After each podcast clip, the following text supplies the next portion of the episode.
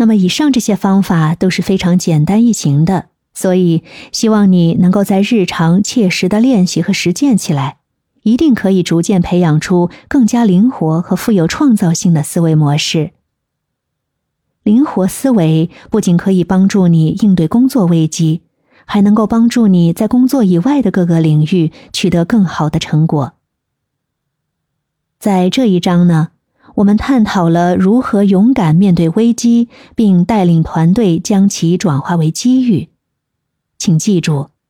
危机并非毁灭，而是一种契机，是成长与进步的催化剂。只要你和你的团队能够保持冷静，学会勇敢的面对逆境，敢于接受挑战，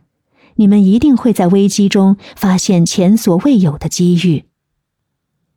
与其畏惧变革，不如拥抱变化，以积极的心态面对未知的未来。在现代社会，